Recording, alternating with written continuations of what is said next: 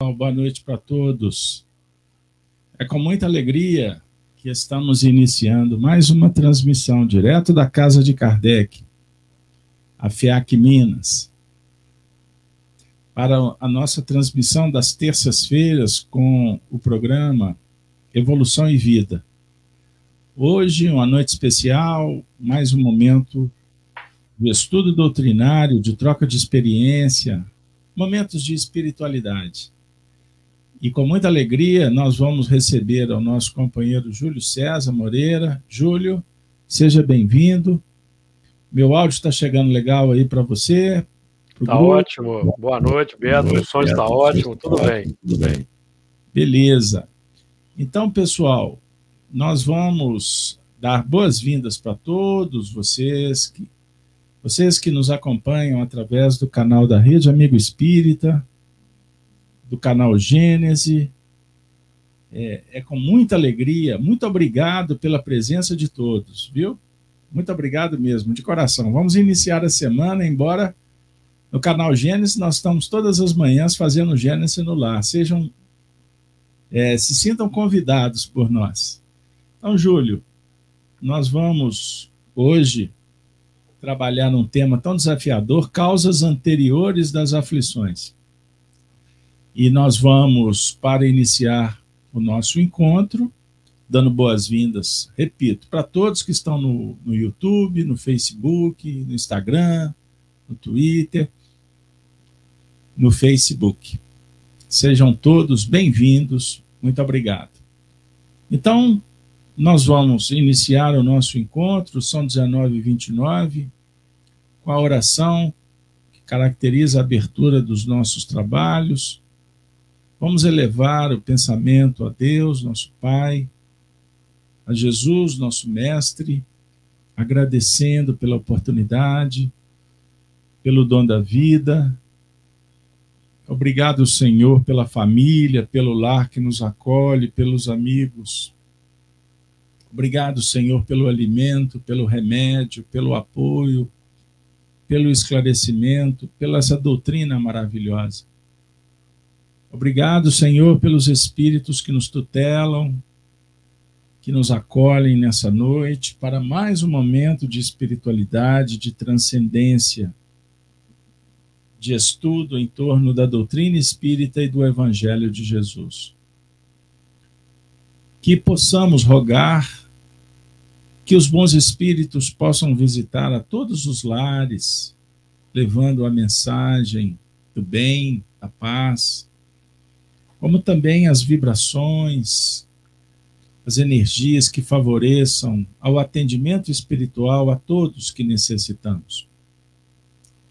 E, e aproveitamos para pedir pelos nossos familiares, pelos nossos amigos, por todos em humanidade que estão nos cárceres, nos hospitais, estão nas vias públicas, no vale das sombras e da morte, do arrependimento, que as nossas preces possam se fortalecer juntos, envolvendo a todos, a todo o nosso planeta Terra.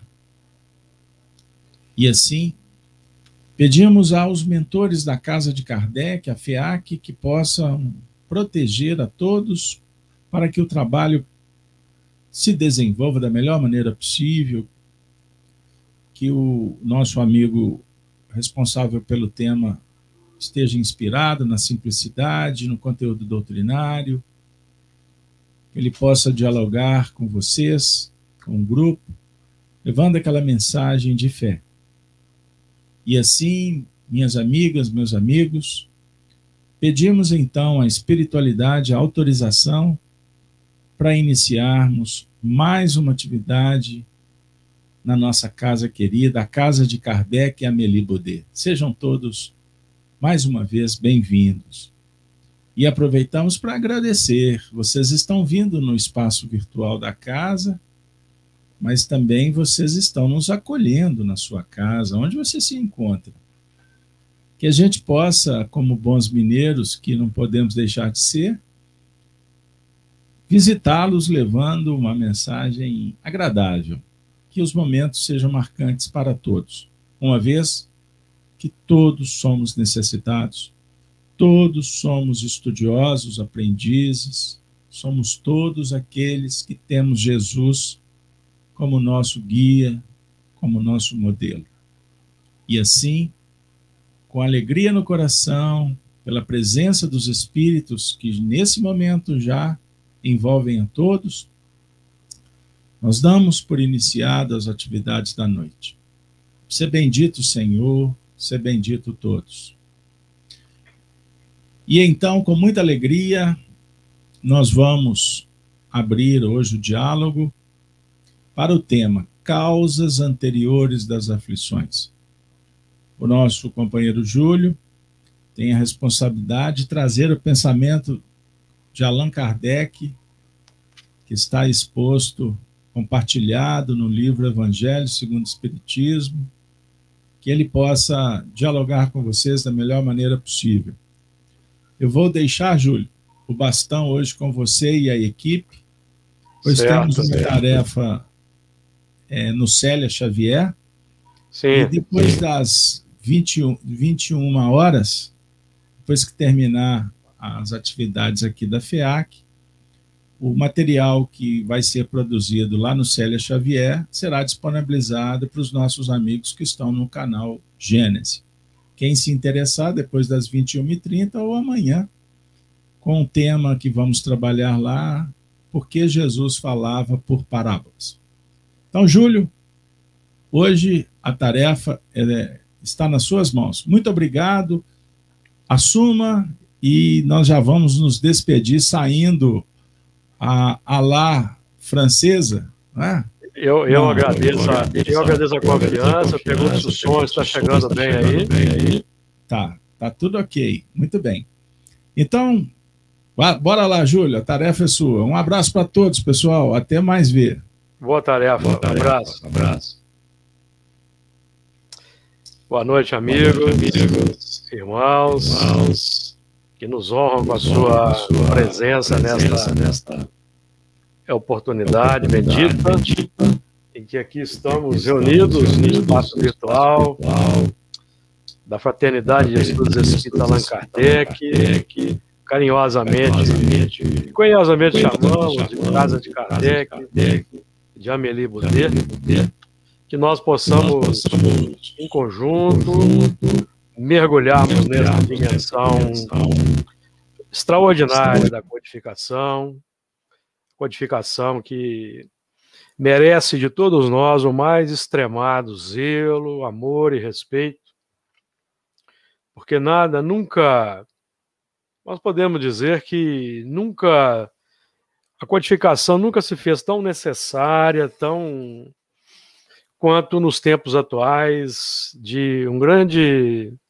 desespero, de grande desesperança nos corações, assim nos podemos dizer, nesse momento de transição. E é para é, abastecermos nossos espíritos de esperança, otimismo, confiança plena na, no amparo, na providência, na previdência com que Deus sempre nos envolve, é que nós hoje vamos trabalhar esse tema importante, causas anteriores das aflições, é objeto de análise e estudo de Kardec no Evangelho segundo o Espiritismo, seu capítulo 5, Bem-aventurados os aflitos, capítulo, esse capítulo 5 que trata aí exatamente desses dessas questões que nos afligem, a dor, o porquê do destino, do ser, do destino da dor, fazendo aquela alusão a uma obra extraordinária de Leon Denis. E assim, para que nós tenhamos aquela confiança no nosso encaminhar na existência física. Obviamente que nós vamos observar que no início desse capítulo, Bem-aventurados os aflitos, Kardec faz alguns registros de, do, do Evangelho de Mateus, E logo no item 1, por exemplo, ele vai fazer referência a três versículos das chamadas bem-aventuranças, logo no início do sermão do Sermão da Montanha. O Sermão da Montanha, todos nós já sabemos, todos nós estudiosos aqui da casa de Kardec e de Amélie Boudet, sabemos que o Sermão da Montanha, conhecido Sermão da Montanha, compreende três capítulos de Mateus, 5, 6 e 7, em que Jesus sobe ao monte, exalta, lança as bases para a conquista da felicidade, o seu enunciado poético dos fatores que vão desenvolver em nós a felicidade, a bem-aventurança.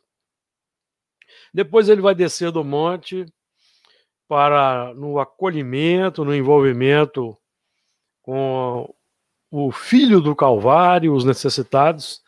Ele vai então dialogar, decodificando como alcançar essa essa felicidade estabelecida nessa nesse poema extraordinário. Então, o versículo os três versículos referenciados por Kardec que dizem respeito a esse assunto que nós vamos aqui abordar. O versículo 5 do capítulo 5.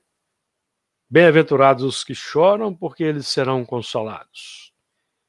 Versículo 6. Bem-aventurados os que têm fome e sede de justiça, porque eles serão fartos. E o versículo 10. Bem-aventurados os que sofrem perseguição por causa da justiça, porque deles é o reino dos céus. Aparentemente pode parecer um, um enigma, uma, um paradoxo. Como alguém pode ser bem-aventurado estando envolvido pelas aflições, perseguido pela justiça, ou tendo fome e sede de justiça? Inicialmente, nós podemos dizer que essa bem-aventurança é, é efetivamente, amigos, é qualquer um de nós será estará muito mais feliz em termos espirituais, seremos muito mais felizes quando estamos nos reajustando perante a lei do que cometendo complicações, alimentando as imperfeições e assim lançando causas de sofrimentos futuros, que é tema de um outro estudo. Nós estamos trabalhando aqui as causas anteriores, mas o nosso aperfeiçoamento moral, o desenvolvimento intelecto moral que nós vamos operando e nos esforçando para realizar no, no dia de hoje, a nossa vilegiatura carnal já vai eliminar sofrimentos no futuro. Então, enquanto nós trabalhamos no reajustamento, no campo da experiência física, na atual vilegiatura, solucionando os dramas do passado que porventura nos atinjam e que aqui nós vamos buscar entendê-los com Allan Kardec, a nossa abordagem feliz, resignada, paciente, proativa, trabalhando na seara do bem do amor ao próximo, em meio a essas tribulações, digamos assim, já vão estabelecer causas felizes, repercussões felizes para o futuro. Esse é um ponto importante de nós aqui considerarmos. Então, obviamente que todos nós aqui estudamos a doutrina espírita, já temos a, as informações, a consciência do estudando a doutrina espírita sobre a, os princípios básicos que nos favorece a caminhada, o esclarecimento intelectual e vão nos dando força e fé na caminhada pelo entendimento das coisas. E, obviamente, que nós, aqueles que lidam, por exemplo, no campo mediúnico, eles, nós vamos tendo as provas da realidade do fenômeno, consequentemente da realidade espiritual, o que vai nos dando segurança, serenidade e tranquilidade na caminhada. A própria vivência do bem, a própria paciência, perseverança, a fé adotada perante as adversidades e as tribulações, vão desenvolvendo na nossa intimidade a bem-aventurança, que é a harmonia, a paz, a felicidade e a segurança na caminhada. Um dos pontos importantes que para o qual nós vamos aqui chamar a atenção, evidentemente, é que nós não podemos compreender e entender como alguém pode ser bem-aventurado em meio às aflições se nós não levarmos em consideração a reencarnação, a pluralidade das vidas sucessivas, que é um princípio básico do Espiritismo, mas nós podemos aqui, com tranquilidade, afiançar para, o, para os amigos que é uma das leis da natureza.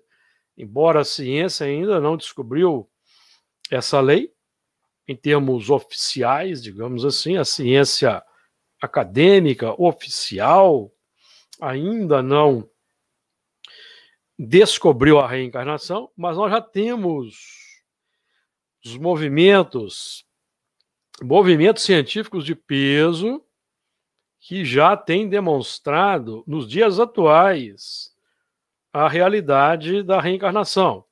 E aqui nós vamos nos lembrar de algumas.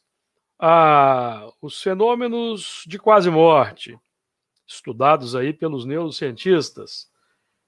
O, os trabalhos é, referentes à regressão de memória, que os psiquiatras também realizam. Só para ficarmos nesses dois campos aí da, da, da ciência atual, que tem é, conta com expoentes de peso, cientistas de renome acadêmico internacional que vem trabalhando, inclusive superando os seus próprios preconceitos, o ceticismo que os é, que os visitava anteriormente, os preconceitos e vem demonstrando a realidade. Mas nós aqui já temos essa noção desde Allan Kardec, com seus trabalhos de é, junto a variados médios, é, configurando e codificando a doutrina espírita com base no ensino universal, generalizado, concordante, que Allan Kardec recebia de médiums espalhados pelo vasto mundo, numa época em que não havia o benefício que temos hoje da, dos meios eletrônicos de como esse que nós temos aqui agora, estamos que estamos utilizando para esse encontro, esse encontro fraterno. Então, Allan Kardec, eh, com o seu trabalho extraordinário no século XIX, ele constatou aquela, aquelas informações que nós já tínhamos conhecimento desde a antiguidade, porque os hindus, os egípcios acreditavam na reencarnação e a ensinavam. Posteriormente, Pitágoras, que bebeu nessa fonte, aprendeu entre os egípcios e entre os hindus, também ensinava a reencarnação. Um pouco mais à frente, ali por volta, aproximadamente de 400 a 500 anos antes de Jesus, nós vamos encontrar dois expoentes extraordinários, Sócrates e Platão, que Allan Kardec judiciosamente considera como precursores da ideia cristã e do espiritismo. Então nós temos aí um, um conjunto respeitável de informações sobre a, a lei da reencarnação que nós não podemos desconsiderar. Não podemos desconsiderar. E nós aqui vamos buscar a conexão com, já que estamos trabalhando é, no campo da doutrina espírita, que é a terceira revelação de Deus aos homens, no, no âmbito das três revelações mais substanciais e mais importantes que nós tivemos, mais é, nítidas e, digamos assim, didáticas e pedagógicas, a doutrina espírita, que é a, a comprovação, a sequência natural e lógica das anteriores. A primeira tendo em Moisés o seu expoente importante, a segunda, Jesus, e a terceira já não está mais personificada em uma individualidade, porque a doutrina espírita resulta do ensino universal generalizado, concordante dos es vários espíritos que se utilizavam de diversos médiums. No tempo de Kardec e ensinos que vêm sendo confirmados até hoje, ampliados, porque Allan Kardec disse que sobre a doutrina espírita foi dita a primeira palavra e não a última. Então, nós estamos aí é, ampliando o entendimento com a visão referente à, vida espiritual, com as informações que vieram na sequência. Mas isso não é o nosso, o nosso foco. O nosso foco é buscar a conexão da, com a justiça divina que se exerce por meio da reencarnação em Moisés. Então, as bases da justiça divina estão lançadas para nós no Decálogo, Êxodo, capítulo 20, versículo 5. Moisés fez o seguinte registro: Porque eu, eu o Senhor teu Deus, eu sou Deus zeloso, que visito a maldade dos pais nos, nos filhos na terceira e quarta geração daqueles que me aborrecem. Importante nós aqui fazermos um importante aviso aos amigos.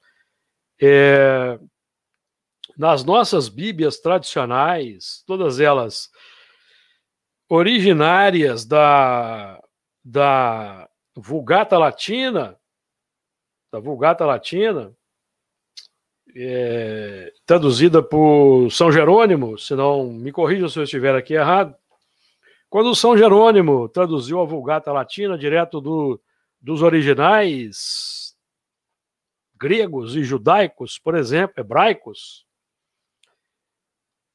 ao registrar esse versículo, o São Jerônimo conservou o sentido original. O sentido original no hebraico é esse que eu acabei de ler para vocês. Eu sou Deus zeloso que visita a maldade dos pais nos filhos na terceira e quarta geração daqueles que me aborrecem, porque Moisés tinha conhecimento da reencarnação, aprendeu com os egípcios, e o seu trabalho foi divulgar o conhecimento mantido nos tempos iniciáticos pelos egípcios. Esse foi o seu trabalho. Popularizar, digamos assim, os conhecimentos iniciáticos que os egípcios detinham. Mas nas traduções que, que vieram subsequentemente, a partir da Vulgata Latina para as línguas nacionais, a preposição foi alterada. Ao invés da preposição en, no original do latino, foi se foi feita uma alteração para a preposição até. Então, vejam bem, quando eu substituo aqui nessa frase de Moisés, eu sou Deus zeloso, que visito a maldade dos pais nos filhos até a terceira e quarta geração, ocorre uma mudança substancial no sentido. Deus se torna um Deus vingativo. Então, Deus não é um Deus vingativo. Então, o, o, sentido original é na terceira e quarta, porque na terceira e quarta, o espírito, o pai, evidentemente, ele poderá estar. O pai gera o seu filho, o filho gera o, o neto, o neto gera o bisneto, terceira geração. Aí então aquele espírito, o antepassado, pode estar de volta na terceira ou na quarta. Isso é importante nós fazermos essa observação, porque o sentido original de Moisés, conforme o hebraico, é na terceira e quarta. Aí nós entendemos a ideia perfeita da reencarnação.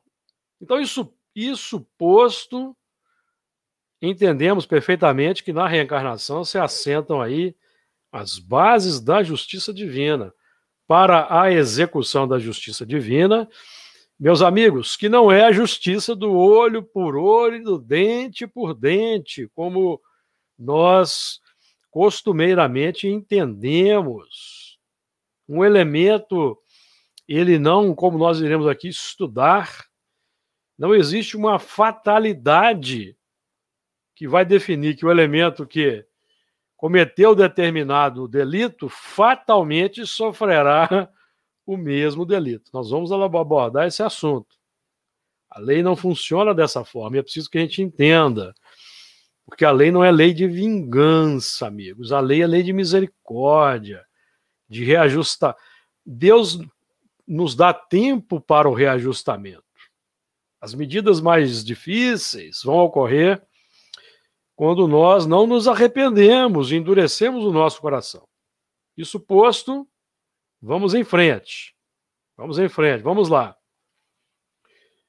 As causas anteriores das aflições evidentemente, para nós é um ponto pacífico e em função dessa, desse conhecimento que nós já temos acerca da reencarnação. O que nós não realizamos numa existência, nós vamos realizar em outra existência. Se nós é, temos determinadas complicações no campo atual da experiência humana, cuja causa não se encontra na presente existência, evidentemente que ela deve estar situada no nosso passado. E é para isso que a doutrina nos chama a atenção. Para esse entendimento, meus amigos, porque nós que acreditamos na reencarnação e temos a sua comprovação, por exemplo, estudando o fenômeno mediúnico, nós vamos constatar a realidade sobre a reencarnação, nós, por exemplo, também temos notícias das vidas anteriores através de sonhos, principalmente aqueles sonhos que são sonhos inusitados, com acontecimentos fora de, do contexto da nossa vida atual. Esses sonhos costumam fazer referência, costumam ser emersões do nosso passado para que nós tenhamos um vislumbre mais nítido dessa realidade. Então, determinados acontecimentos, aí aqui eu já vou chamar a atenção dos amigos para o texto de Allan Kardec. Nós aqui estamos abordando o assunto com base no capítulo 5 de Mateus, conforme 5 do Evangelho segundo o Espiritismo, que coincidentemente é baseado no capítulo 5 de Mateus. Vejam que interessante. Bem interessante isso. E nos itens, o, assunto está contido. Depois eu chamo, e eu convido os amigos a estudarem depois com mais detalhes no livro, os itens de 6 a 10, no capítulo 5 do Evangelho segundo o Espiritismo. Então, a, trazendo para a nossa abordagem e para a nossa apreciação, que Allan Kardec vai nos, nos convidar a entender, ele vai dizer, por exemplo, que tem, na nossa experiência atual, tem certos acontecimentos, certos fatos, que obviamente não tiveram causa nessa existência. Então ele cita é, que são acontecimentos que, pelo menos na aparência, são estranhos à nossa, à nossa causa, a causa, ao nosso livre-arbítrio, digamos assim, a nossa, ao nosso controle e à nossa atuação no tempo atual. Então ele coloca para nós aqui alguns, por exemplo, a perda de entes queridos. A perda de entes queridos é um dos fatos que acontecem conosco que escapa ao nosso controle. Isso é, é evidente. Acidentes que escapam a quaisquer previsões. Às vezes nós fazemos as previsões, os seguros, tomamos os cuidados, mas mesmo assim, determinados acidentes acontecem. Certo?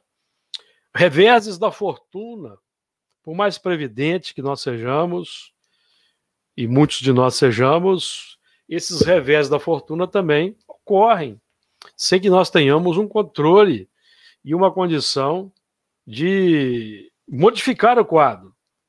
Os flagelos naturais. Algum de nós pode evitar os flagelos naturais?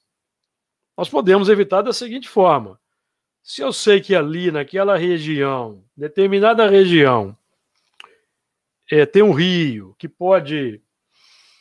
Esse rio pode, por exemplo, por, um, por uma chuva torrencial, ele pode transbordar. Eu posso, então, por exemplo, ó, não vou morar perto desse rio.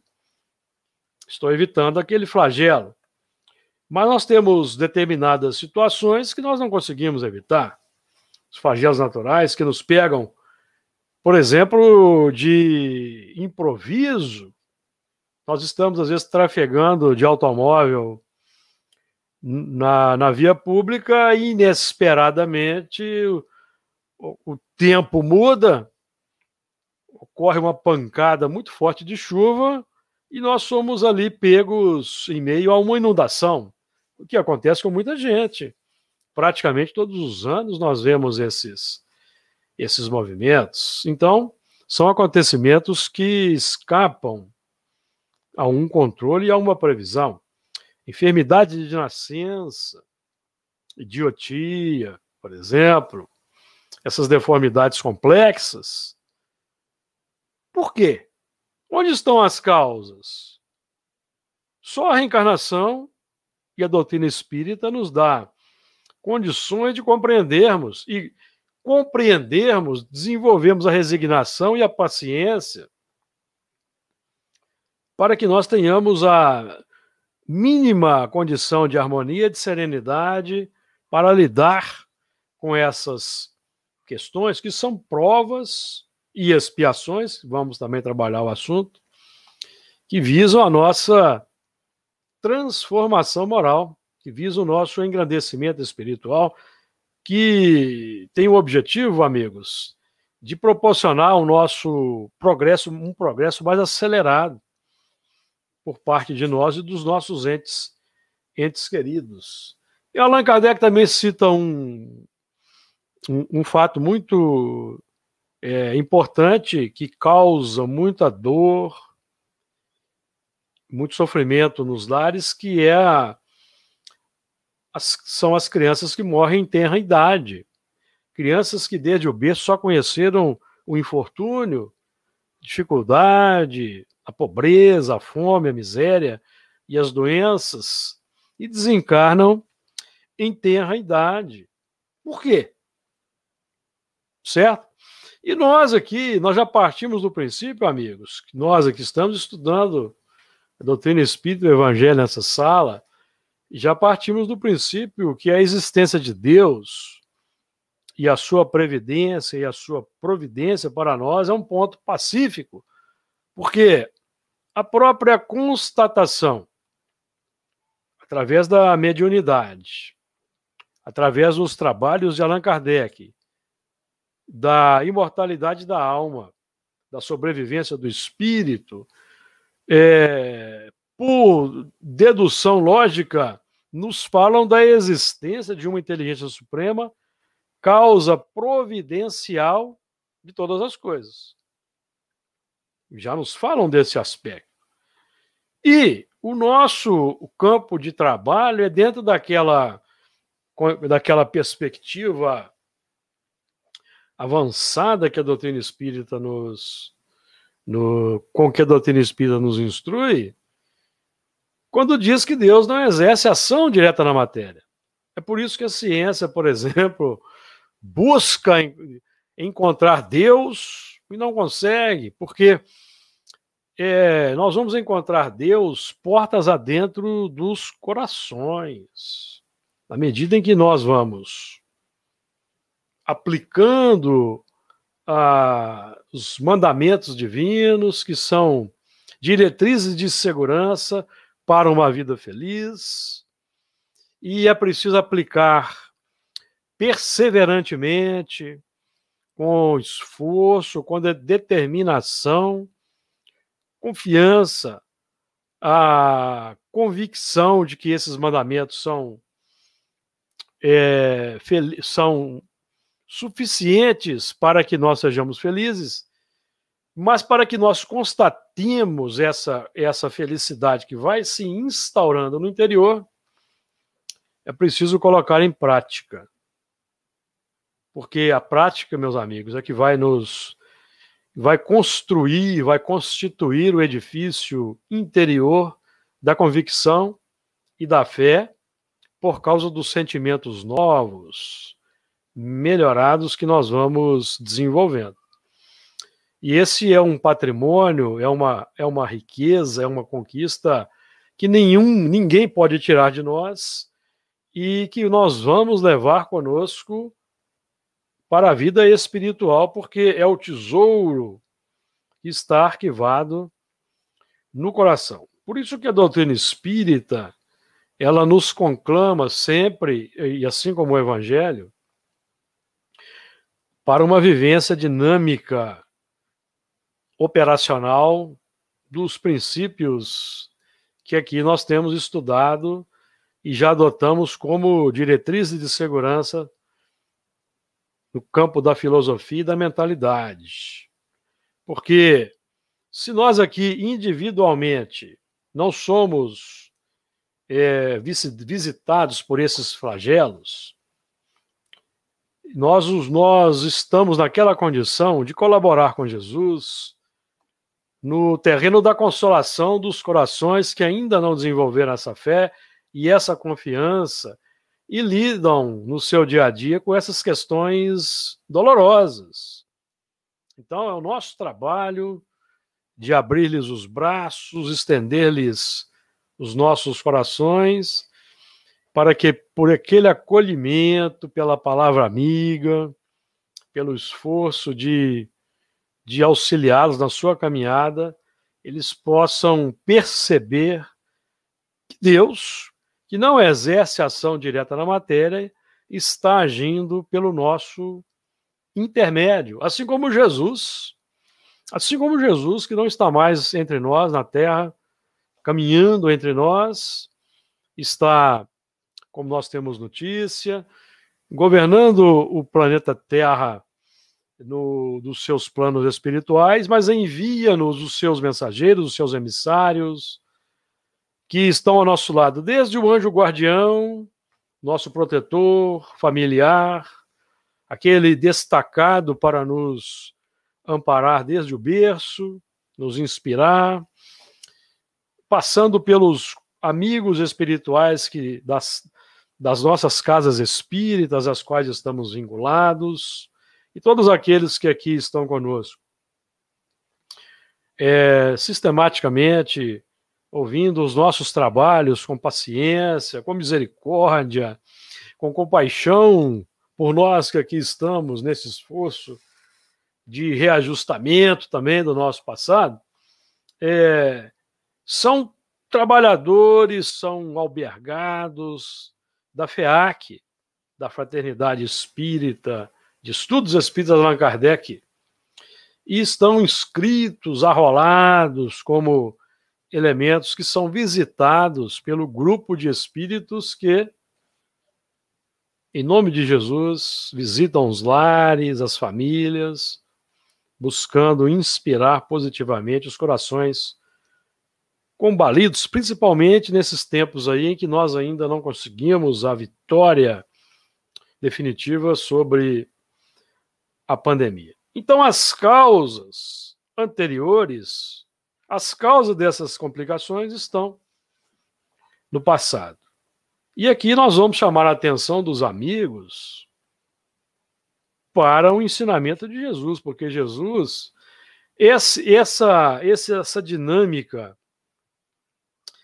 das causas anteriores, o, o ensinamento que nós hoje temos, estudamos com muita clareza sobre é, as motivações, as causas dessas complicações do passado, ele já foi é, deixado para nós por Jesus. No Evangelho de Mateus, capítulo 18, versículo 8, Jesus vai dizer assim: é, Ai do mundo por causa dos escândalos, pois é necessário que venham escândalos. Mas ai do homem que for o instrumento do escândalo. Portanto, se a tua mão ou o teu olho te escandalizar, melhor te é entrares na vida sem um dos dois do que tendo os dois cometeres erros maiores. Veja que interessante que Jesus está nos ensinando. Entrar na vida, como é que nós entramos na vida? Ora, aqui eu convido os amigos a estudarem um livro bem interessante, o Livro dos Espíritos, e para aqueles que querem ampliar o entendimento sobre como nós entramos na vida, com mais detalhes técnicos, eu convido os amigos a estudarem o livro Missionários da Luz de André Luiz, que trabalha o tema da reencarnação é, de forma bem interessante, que conjugado, as informações ali conjugadas com o livro dos Espíritos, nos, nos permitem entender com mais profundidade o assunto.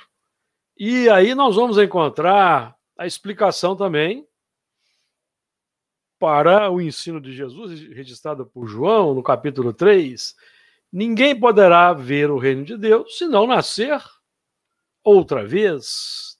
Nascer da água, mergulho no líquido uterino e do espírito. Mergulho no corpo físico, formado de 75% de água. Olha que interessante. Então, hoje a ciência nos ajuda a entender. Então, todos nós que operamos no terreno das imperfeições, é, praticando o mal no mundo, nos entregando aos movimentos complexos que ainda permanecem na sociedade, na pauta da delinquência, da discórdia, da violência, e outros tantos que todos nós aqui já temos condições de entender, estamos sendo, em alguma medida, instrumento de escândalo. O que é um instrumento de escândalo? A palavra escândalo vem do grego escandalon, que é pedra de tropeço.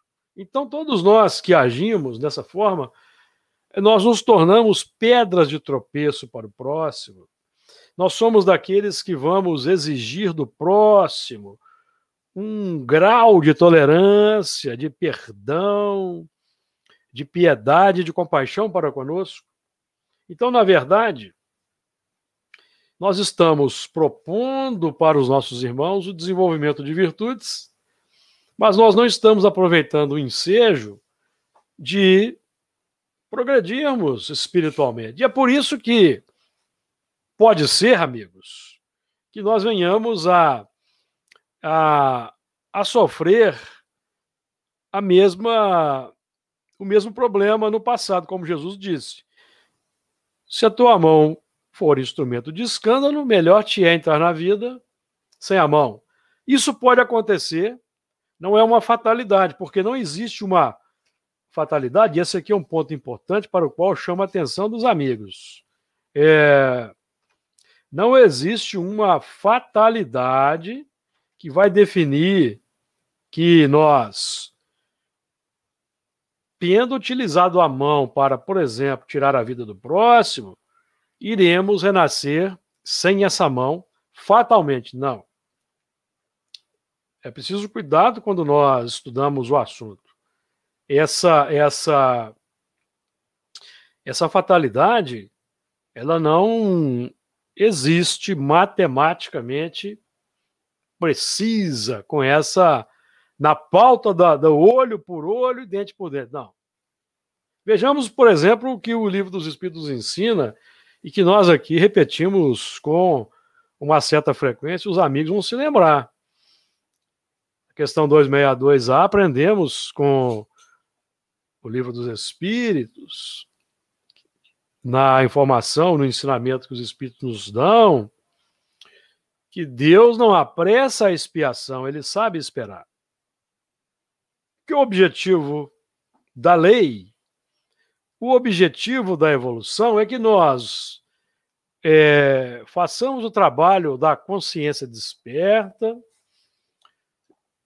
avoquemos o arrependimento pelos erros cometidos, e o, o arrependimento já nos coloca no campo da expiação em função do, do, da dor que nós vamos sentir por causa do arrependimento. Já notaram? Que todos nós, quando cometemos alguma ação, é desagradável, o arrependimento nos visita e o sentimento não é agradável, não é isso? Aquele sentimento nos tira a alegria, não tira? Então, nós estamos saindo do terreno da bem-aventurança nesse momento. Qual que é o objetivo do arrependimento? O arrependimento é o momento em que nós caímos em nós mesmos, caímos do cavalo, fazendo aqui uma conexão com, com o acontecimento de Paulo. E o arrependimento nos projeta no campo da expiação pelo sentimento que nós vamos passar a sentir. E o movimento seguinte que o arrependimento propõe é o da reparação.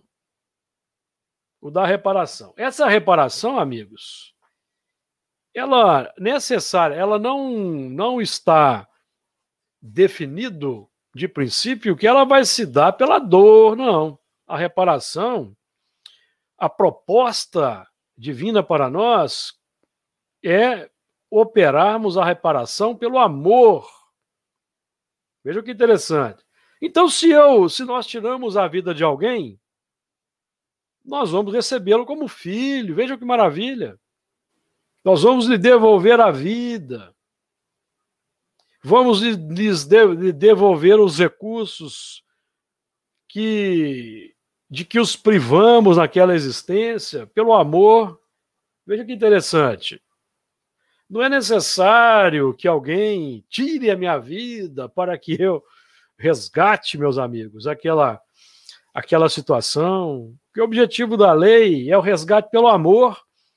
E aqui não estou dizendo para os amigos nenhuma novidade, estou fazendo referência a Pedro, que afirmou que o amor cobre a multidão dos pecados. Então, se nós cometemos erros, os erros mais graves, vamos aqui avocar para nós aqui os, os erros mais graves. Cometemos um aborto. Então, se alguém inadvertidamente, ainda não tendo o conhecimento espírita, cometeu um aborto, já nessa existência o, a pessoa pode começar a reparação, ela pode adotar uma criança, ela pode amparar uma mãe carente a cuidar de um filho, já está no trabalho de reajustamento. Não é necessário que ela espere uma futura existência para que ela vá reencarnar e ser abortada, amigos. Não é assim que a lei funciona.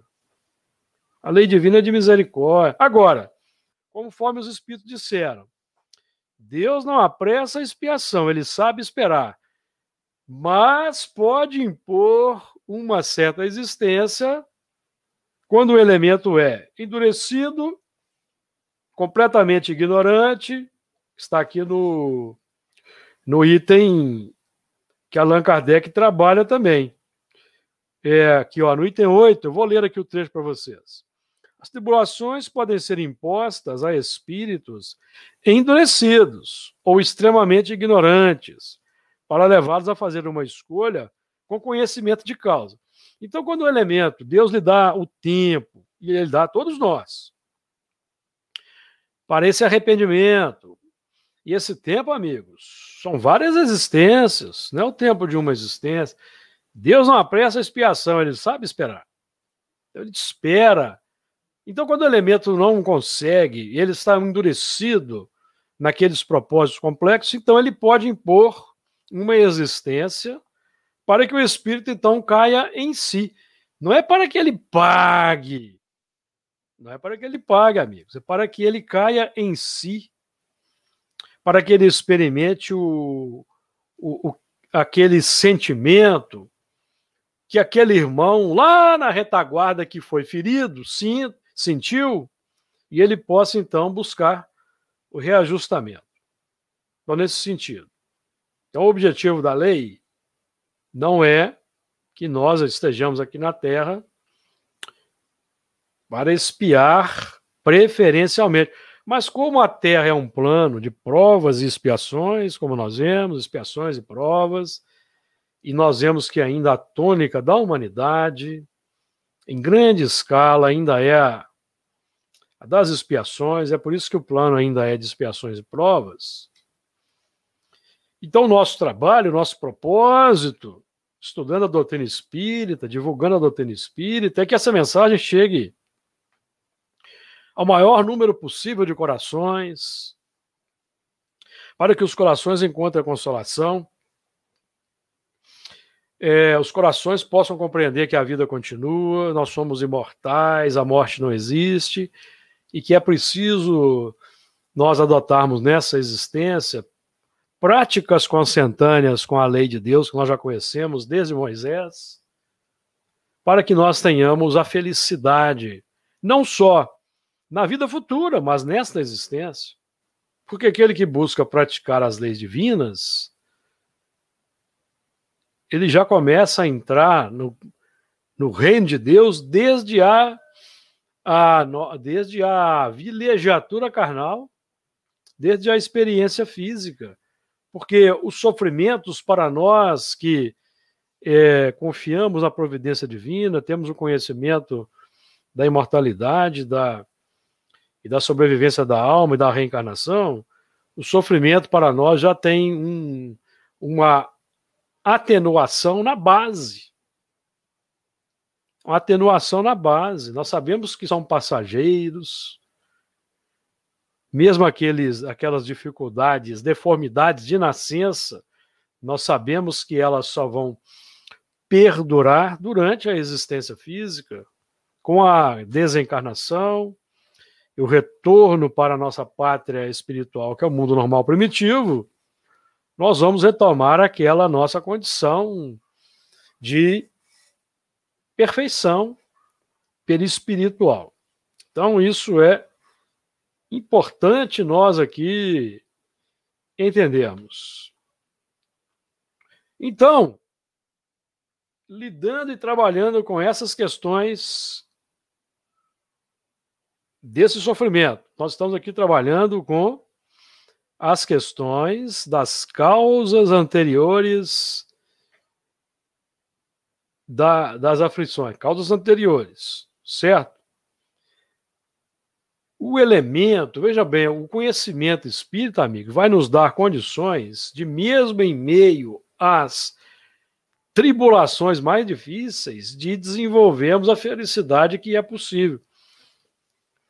Então nós temos aí na nossa na nossa comunidade espírita, tivemos exemplos extraordinários entre nós de irmãos que tiveram uma dificuldade muito grande fisicamente falando, mas que eram espíritos felizes. Lembram-se do Jerônimo Mendonça, apelidado de O Gigante Deitado, o irmão que deu um, um recado extraordinário, mesmo paralítico, mesmo paralítico, o irmão sorria, estava feliz, porque a felicidade, a, o grau de felicidade interior independe, amigos, do mundo exterior. Evidentemente que a Terra vai deixar de ser um plano da expiação e prova e vai se tornar um mundo feliz a partir da regeneração, quando não, não, nós não mais teremos essas condições difíceis que ainda vemos na Terra. Quando a humanidade estiver avanç, mais avançada intelectual e moralmente, quando a, a lei de fraternidade, que é a lei do Cristo, conforme aprendemos na questão 930, ela vigorar nos corações. E aqui nós não estamos falando, fazendo alusão a religiões, estamos fazendo alusão à lei de solidariedade, fraternidade, de amor ao próximo, que quando aplicada com empenho, evidentemente que tem consequências religiosas, sem sombra de dúvida. Porque aqueles de nós que, que aqueles de nós que nos esforçamos para vivenciar a fraternidade, o amor ao próximo, de forma plena e integral, nós vamos entrando naquela dimensão que Jesus exemplificou para nós. E se nós formos capazes de agregar a essa prática da fraternidade, do amor, o conhecimento da vida espiritual e da reencarnação, aí nós vamos entrar no plano que os espíritos definem como sendo o, a característica no plano físico, durante a reencarnação, daqueles que demonstram o progresso real que nos eleva na hierarquia espiritual. Aprendemos no livro dos Espíritos. Isso é muito importante termos em consideração. Então, a nossa felicidade atual, a felicidade, mesmo em meio às tribulações, está nas nossas mãos. O grau de conhecimento que a doutrina espírita nos oferece quando é interiorizado de forma profunda, amigos, vai nos ajudar a suportar a perda de entes queridos, porque nós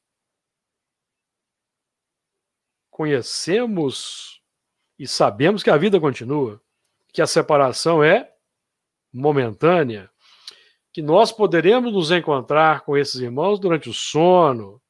Durante o sono corporal, nós também aprendemos com a doutrina espírita que o espírito se desprende e vai se encontrar com entes queridos, com corações amigos e trabalhar no mundo espiritual. O conhecimento espírita vai nos, nos auxiliar a lidar com aqueles acidentes que não dependem da nossa, do nosso controle. Aqueles acidentes, amigos, que ocorrem conosco acidentes dos mais variados graus, cujos acidentes nós não tivemos a intenção de cometer. Lembram-se que Deus é, realiza análise dos nossos atos, das motivações, segundo a intenção do coração, e não segundo as aparências, e não segundo o fato. Isso está no livro dos Espíritos. Deus não olha o fato, ele olha a intenção, amigos. A intenção, porque os acidentes eles têm é, repercussões que escapam ao nosso controle e nós não tivemos intenção. Como um atropelamento em que alguém pode, sem intenção, tirar a vida de alguém ali na pauta daquelas dificuldades do tráfego que pode ocorrer com qualquer um de nós aí no movimento natural da vida. E que muitos corações podem se entregar ao desânimo se acontecer um fato desses. Então nós temos que ter aquela calma de analisar. Tivemos a intenção? Se nós não tivemos a intenção, amigos, vamos seguir operando no bem, no amor, que a própria vida, a própria sequência da nossa experiência física vai nos é, proporcionar o, o, reajustamento tranquilo e natural desses acontecimentos, viu? Porque há muitos irmãos que se entregam ao desespero, ao desânimo, em função de uma, de uma, de uma definição equivocada que permeia, infelizmente, inclusive, a doutrina, o movimento espírita definido que ah, agora você vai ter que pagar, você vai ter que vir na próxima para pagar. Amigos, cuidado. Cuidado, porque nós vamos jogar um coração no sofrimento desnecessário. um sofrimento que não condiz com a realidade e às vezes um elemento pode ser levado até uma complexidade como o suicídio. A doutrina espírita é o consolador prometido. Como dizia um amigo nosso que já está desencarnado, ele não é o atormentador prometido. Um amigo nosso recém-desencarnado, e na ele nós endereçamos um abraço, costumava dizer. Então, amigos, o assunto é muito instigante, é muito vasto. E eu quero terminar o nosso nossa conversa, o nosso bate-papo com o texto de Allan Kardec. Que Allan Kardec, temos um amigo já desencarnado, que eu me permito aqui chamar de amigo, embora eu não tenha convivido pessoalmente com ele, só ocasionalmente eu o via no ambiente da União Espírita Mineira, o Arnaldo Rocha, e ele dizia para o Beto que o, o senhor Allan Kardec é um ilustre desconhecido no movimento espírita. E eu quero é, terminar o nosso assunto com o texto que Kardec legou para nós no item 10 do capítulo 5, Bem-aventurados os aflitos, para que nós fiquemos com uma, uma mensagem positiva, uma mensagem consoladora nos nossos corações. A Terra é um mundo de provas e expiações? É. Consequentemente, é um plano que ainda não permite uma felicidade mais ampla, como vai ocorrer a partir da regeneração? Sim. Mas nós podemos, em mesmo em meio a esse plano complexo, realizar ou desenvolver ou tomar posse da felicidade que for possível na nossa família, na sociedade, adotando a lei de Deus como norma de conduta pessoal. E não a lei de Deus como aquele código para fiscalizar, amigos, o próximo. A lei de Deus como código de conduta pessoal. Porque nós vamos compreender a dificuldade da luta pela transformação moral e, consequentemente, a dificuldade que o próximo também enfrenta nas suas lutas seja no cotidiano, seja na seara espírita. Então é importante nós termos isso em consideração. Então, sem mais delongas, vamos lá. Capítulo 5, Evangelho segundo o Espiritismo, item 10. Os espíritos não podem aspirar à completa felicidade enquanto não se tenham tornado puros. Então, a felicidade completa é inerente ao estado de pureza. Por quê?